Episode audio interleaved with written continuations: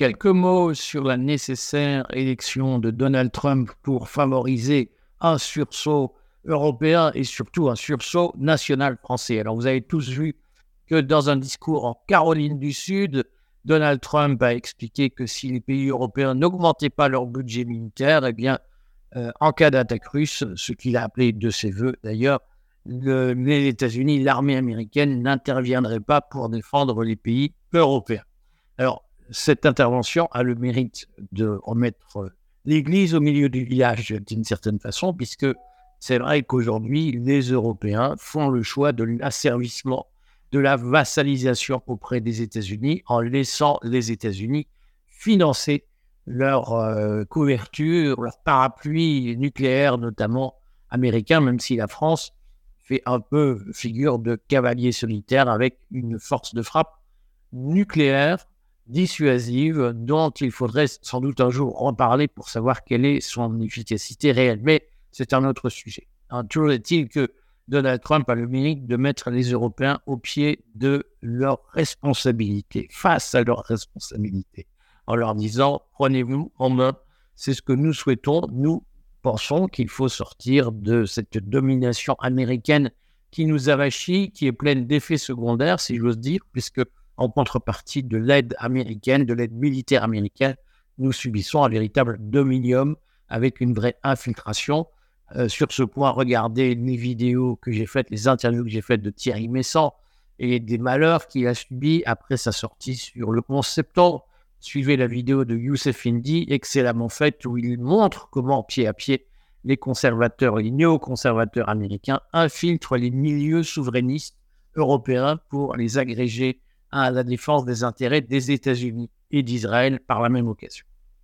Donc, euh, d'une certaine façon, Trump nous oblige à faire face à nos responsabilités et c'est ce qu'on peut nous souhaiter de mieux, c'est de sortir de notre avachissement, de cette espèce de, de, de, vie où nous passons notre temps à gueuler, à donner des leçons, à nous plaindre, à déplorer l'état du monde, mais qu'au fond, à en accepter le confort relatif, sans doute, mais confort parce que euh, aujourd'hui, nous pouvons en France vivre au-dessus de nos moyens, tout en expliquant que c'est pas assez bien, ce qui est une attitude d'avachi, d'adolescent qui est jamais content.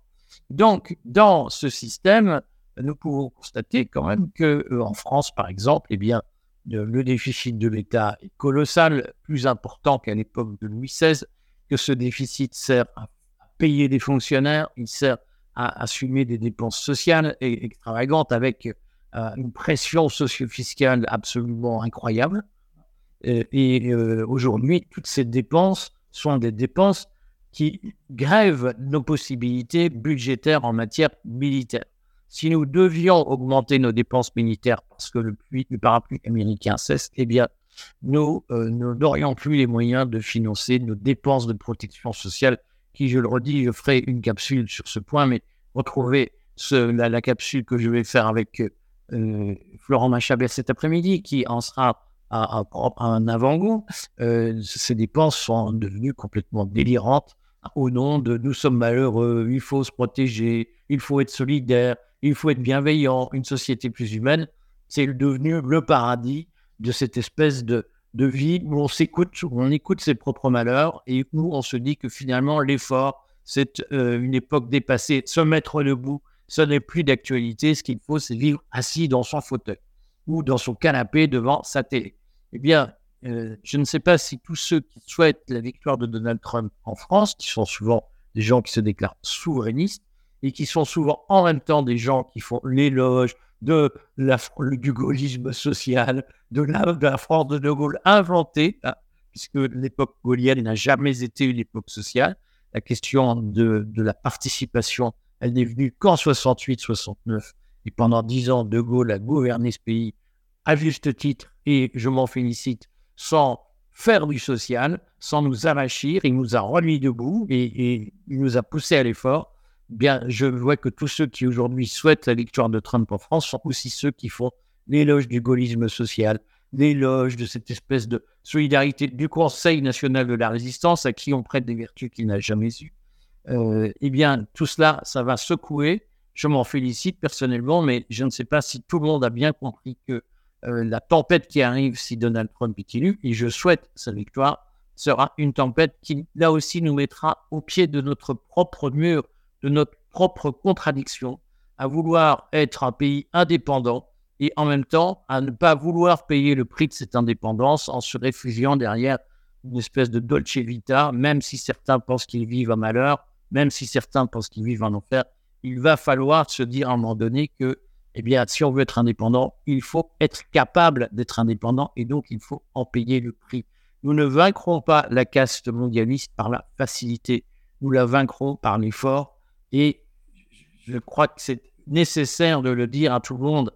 Arrêtons de rêver, arrêtons de croire qu'il y a des baguettes magiques qui permettent de continuer à vivre. Arrêtons de croire que s'il y a des efforts budgétaires à faire, c'est à cause de l'Europe, du profit, du marché, de la finance internationale. Il y a des efforts à faire aujourd'hui parce que nous vivons au-dessus de nos moyens.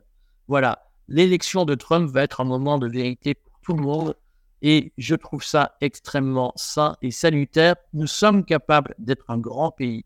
Nous sommes capables de retrouver notre place dans l'échiquier mondial, mondial. Je le crois profondément. Vous voyez derrière moi la carte de la France sous l'Empire. Nous avons été capables d'être la première puissance mondiale. Nous sommes encore capables de l'être. Simplement, il va falloir se retrousser les manches et se mettre au boulot. C'est désagréable, je le sais. Mais il n'y a pas à un moment donné de beurre, d'argent du beurre et de sourire de la crémière avec des baguettes magiques.